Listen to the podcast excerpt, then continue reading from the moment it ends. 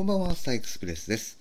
えー昨日、今日と、えーと、電話番号、それからインターネットでの災害用伝言ダイヤル、災害用伝言板サービスというのを、えーあの配信してきたんですけども、そんな中でですね、えっ、と、非常食は？みたいな、あの、リプライがちょうど来てまして、あ、非常食の話面白そうだなと思ってちょっと調べてみたんですよね。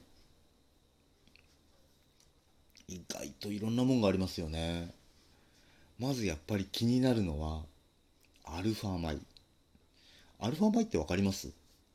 お水を入れて、えー作るご飯のことなんですよね。ちょっと検索してて本当にお腹が空いてきたんですけども、白ご飯、白米。白米っていうのかな？白飯ですよね。の他にも、今見てたら、あの、わかめご飯とか、今何、何のご飯って言ってたかな？炊き込みご飯みたいなものもあったんですよ。今検索してると。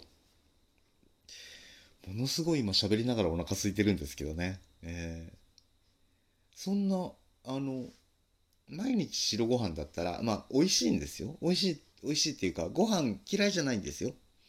ご飯嫌いじゃないんですけど、言うてこう、毎日同じものって飽きるじゃないですか。日頃の日常生活でもそうでしょ結構、あ、今日はカレーにしよう、今日は、えー、ちょっとハンバーグにしようとかってありますよね。なかなかこう災害時ってそういうふうにはうまくいかないっていうことも割とあったりしますけどね。そういった時に結構いいんじゃないかなというふうにも思っておりました。あとね、えー、と、パンの缶詰っていうのがあるんですね。いやー、すごいなーと思って。こんな缶詰もあるんだなーと思いながら見ておりました。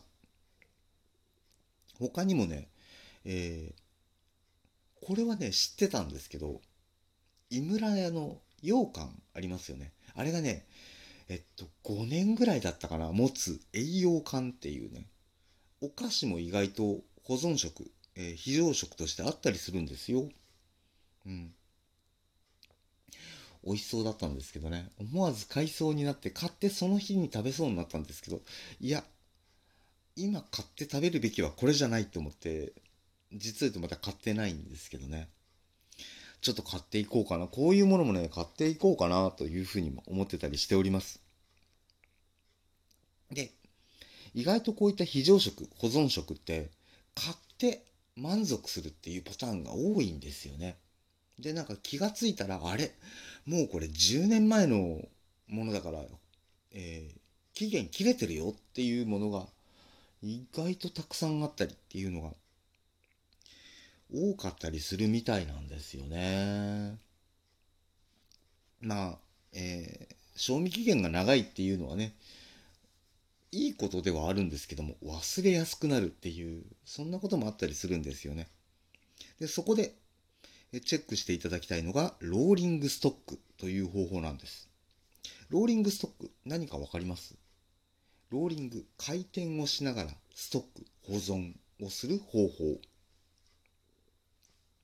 例えば、そうですね、5年、5年間の、えー保存が効く食品とか、ね、5年、6年の保存が効く食品だったり、いっぱいありますよね。それを、例えば、えーこの防災週間の間、そして、えー約半年後、まあこれは効果不効果分かりませんけども、約半年ぐらいの間で、え3月にはですね、東日本大震災があった日が来るんですよね。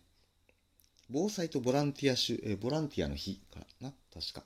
で、このあたり年に2回ですね、ちょうどそういった防災というものを考える時間がありますので、その時にぜひチェックしてみてください。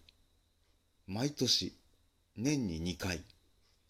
これだけでね、随分と、あの、無駄な、えーそういった、なんだろう、保存期間が長いけど忘れちゃうっていう可能性は随分と減ってくると思うんですよね。なので、で、あ、これ、あと半年ぐらいだからもう今日、今週食べちゃおうよって食べたらどんどん保存をしていく。食べて保存、食べて保存っていうのをぜひね、繰り返していただきたいなというふうにも思っております。あと、他にもね、お水。お水買ってませんか？ペットボトルで。我が家にもちょっとあのペットボトルで買ってるお水があるんですけども、これね、1箱2箱余裕を持って買っとくんですよ。で、飲んだら、あの、常に2箱余裕があるようにして保存しといて、飲んで、あとは2箱の余裕がなくなったなと思ったら、もう次を買ってくる。で、飲んで買う。飲んで買うってやっていくと、